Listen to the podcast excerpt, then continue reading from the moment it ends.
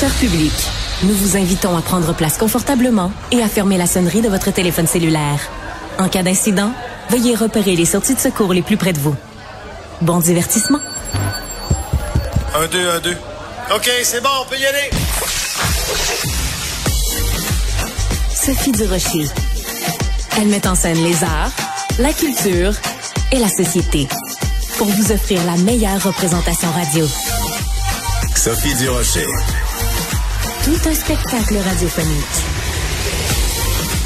Bonjour tout le monde, j'espère que vous allez bien et je peux déjà vous dire, oui, vous avez la bonne réponse. Vous avez choisi d'écouter Cube Radio, donc c'est la bonne réponse.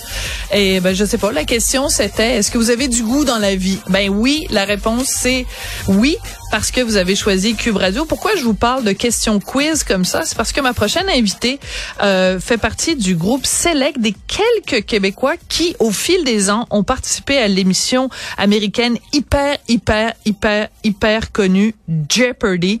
Elle s'appelle Marie-Claude Dussault. Elle est au bout de la ligne. Bonjour, Madame Dussault. Bonjour. Bonjour. Ah ouais, j'ai pendant deux secondes mon cœur a arrêté de battre.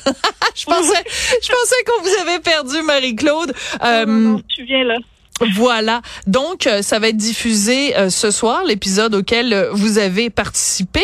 Moi, je veux revenir un petit peu en arrière. Est-ce que vous êtes quelqu'un qui, pendant des années, a écouté Jeopardy ou de toutes sortes de quiz comme ça, de, de connaissances générales? Oui, en fait, j'ai toujours été une grande fan de soirées quiz, tout ça. Puis j'ai j'écoute Géopardy de façon religieuse tous les soirs depuis au moins dix ans. Wow. C'est une émission qui fait partie de mon quotidien. Puis ça fait plusieurs ça fait plusieurs années que j'essaie de, de, de, de me rendre à l'émission. Comment on fait pour se rendre à l'émission? C'est vraiment un rêve devenu réalité. C'est un long processus. Tout commence par euh, un quiz euh, de 50 questions qu'on doit prendre sur le site web de l'émission. Et puis euh, seulement les gens qui ont une certaine note de passage sont euh, sont admis aux étapes suivantes du processus. Fait que à chaque année, euh, je dirais qu'il y a environ 400 000 personnes qui passent ce test-là. Wow. Là-dessus, il y en a peut-être 10 euh, il y en a peut-être 10 qui ont euh, une, une, assez bonne note pour se qualifier aux étapes suivantes. Fait que j'ai passé ce test-là, puis ensuite j'ai été convoquée à passer des auditions euh, sur Zoom. Et donc j'ai passé deux auditions sur Zoom, puis on m'a appelé plusieurs mois plus tard pour m'inviter formellement à l'émission. Alors c'est tourné où, dans quelle ville aux États-Unis? Ah, C'était à, à Los Angeles. Wow!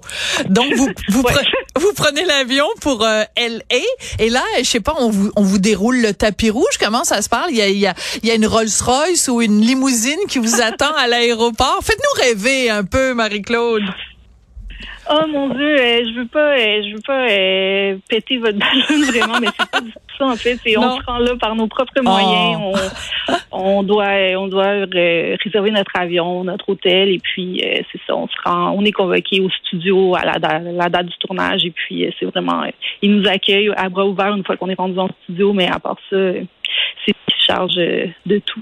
Mais attendez deux secondes c'est pas vous quand même qui payez pour votre billet d'avion pour aller là? Ouais. OK ben là je suis complètement déçue vous êtes sérieuse? Et oui, mais euh, ça vaut la, la, peine? la personne qui termine en dernière position à l'émission part quand même avec euh, 1000 dollars US, donc c'est de l'argent qui peut, euh, même dans Ouais. le pire des cas, euh, couvrir euh, une bonne partie euh, des frais d'hébergement puis de voyagement. Ouais, quand même. Mais on, mettons que c'est un investissement, disons ça comme ça. Ben, c'est...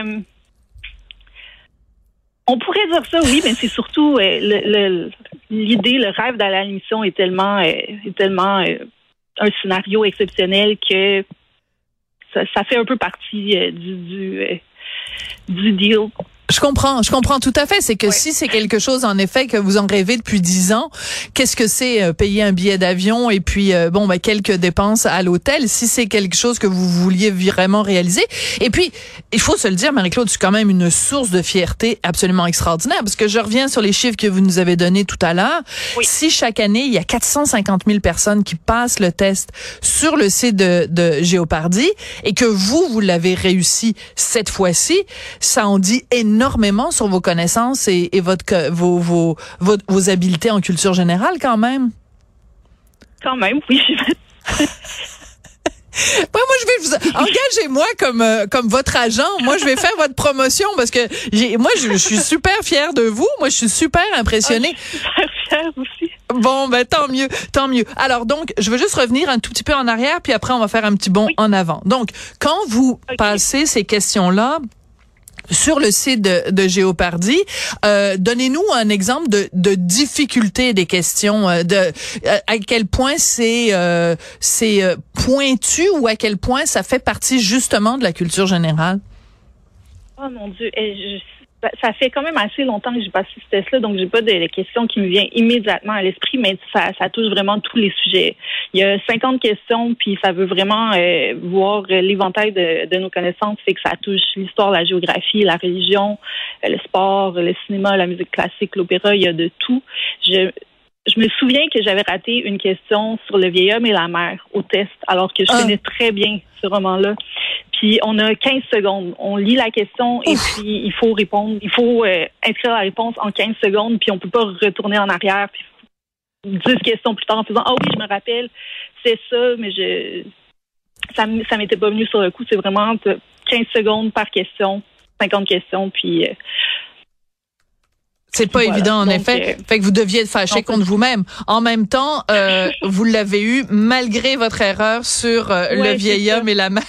voilà euh, le, le, roman célèbre d'Ernest Hemingway. Donc je sais pas si le nom c'était la question c'était le nom de l'auteur ou de savoir à quel endroit il était quand il l'a écrit ou ce genre de questions là. Mais peu importe. Donc on fait un petit pas en avant. Vous êtes donc choisi. Vous arrivez à Los Angeles et là vous arrivez donc dans le décor de cette émission que vous vous regardez de l'autre côté de la télévision, là vous vous retrouvez dans le décor même, euh, à quel point vous êtes déçu ou impressionné une fois que vous arrivez sur place? Euh, j'ai trouvé ça plus impressionnant que décevant. Beaucoup de gens sur Internet, euh, j'ai vu des anciens candidats avaient dit que, qu'ils trouvaient que le, décor était beaucoup plus petit que ce à quoi ils s'attendaient, mais moi j'ai trouvé ça tout aussi impressionnant qu'on le voit à la télévision. C'est juste, on le voit vraiment, c'est ça, d'un autre angle. Puis non, c'est vraiment c'est vraiment une sensation incroyable de se retrouver, de se retrouver derrière le podium puis d'avoir les écrans devant nous, puis euh, de pouvoir euh, jouer, euh, de pouvoir jouer à Géopardy pour vrai. Alors vous, devant public. Oui, vous êtes euh, traductrice dans le domaine de la publicité, donc on peut imaginer que votre anglais est euh, est très bon. Est-ce que à un moment donné euh, vous vous avez vous, êtes, vous, étiez à court de mots en anglais ou ça s'est bien passé le fait que ce soit quand même dans votre dans une langue seconde hein, parce qu'on sait que le stress des fois peut nous faire oublier même des mots dans notre propre langue ça s'est bien passé. J'ai pas, j'ai pas souvenir d'avoir eu un, moment où il y avait quelque chose, euh, une réponse que je savais en français, mais dont le mot, dont l'équivalent anglais m'échappait. Euh, donc ça n'a pas été un problème, mais c'est sûr que c'est quand même une, ça ajoute quand même un niveau de difficulté à la préparation justement de savoir exactement tous les équivalents anglais des, des mots qu'on connaît qui sont des fois dans des domaines spécialisés. Je connais les parties du corps, mais des fois euh, je sais pas exactement c'est quoi euh, le, le, le, pancréas. Ben, un exemple au hasard, le pancréas en anglais, par exemple, ou euh, les terminaisons des, des, éléments chimiques qui sont pas nécessairement toujours les mêmes. C'est vrai. Des petits détails comme ça qui fait que des fois, ça ça peut rendre ça un peu plus difficile, mais euh, j'ai quand même, je m'étais quand même bien préparée, fait que ça s'est bien passé. Ça s'est bien passé. Moi, je confonds tout le temps chin et chin. Alors, je sais qu'il y en a un qui est le menton, puis l'autre c'est les mollets, mais je me, je me quand je fais du yoga puis qu'il y a un prof anglophone qui dit mets ta main sur son sur ton menton, ben inévitablement je vais le mettre sur mon mollet et ou l'inverse. Donc, euh, ça donne toutes sortes de, de situations un peu rigolotes. Donc, évidemment, vu que ça n'est pas encore diffusé, vous ne pouvez pas nous donner euh, le résultat. Mais mettons si vous deviez donner une note euh, de 0 à 10 sur l'échelle du bonheur à votre participation à l'émission de Jeopardy, ce serait une note de combien? Oh mon Dieu. Eh, je dirais euh, facilement 7, 7 ou 8 sur 10. 7 ou 8 sur 10, c'est énorme. Oui. Est-ce que c'est juste des nerds euh, dans le sens des, des bolés, des premiers de classe, euh, des gens qui ont toujours le nez dans les encyclopédies qui participent à, à Géopardy?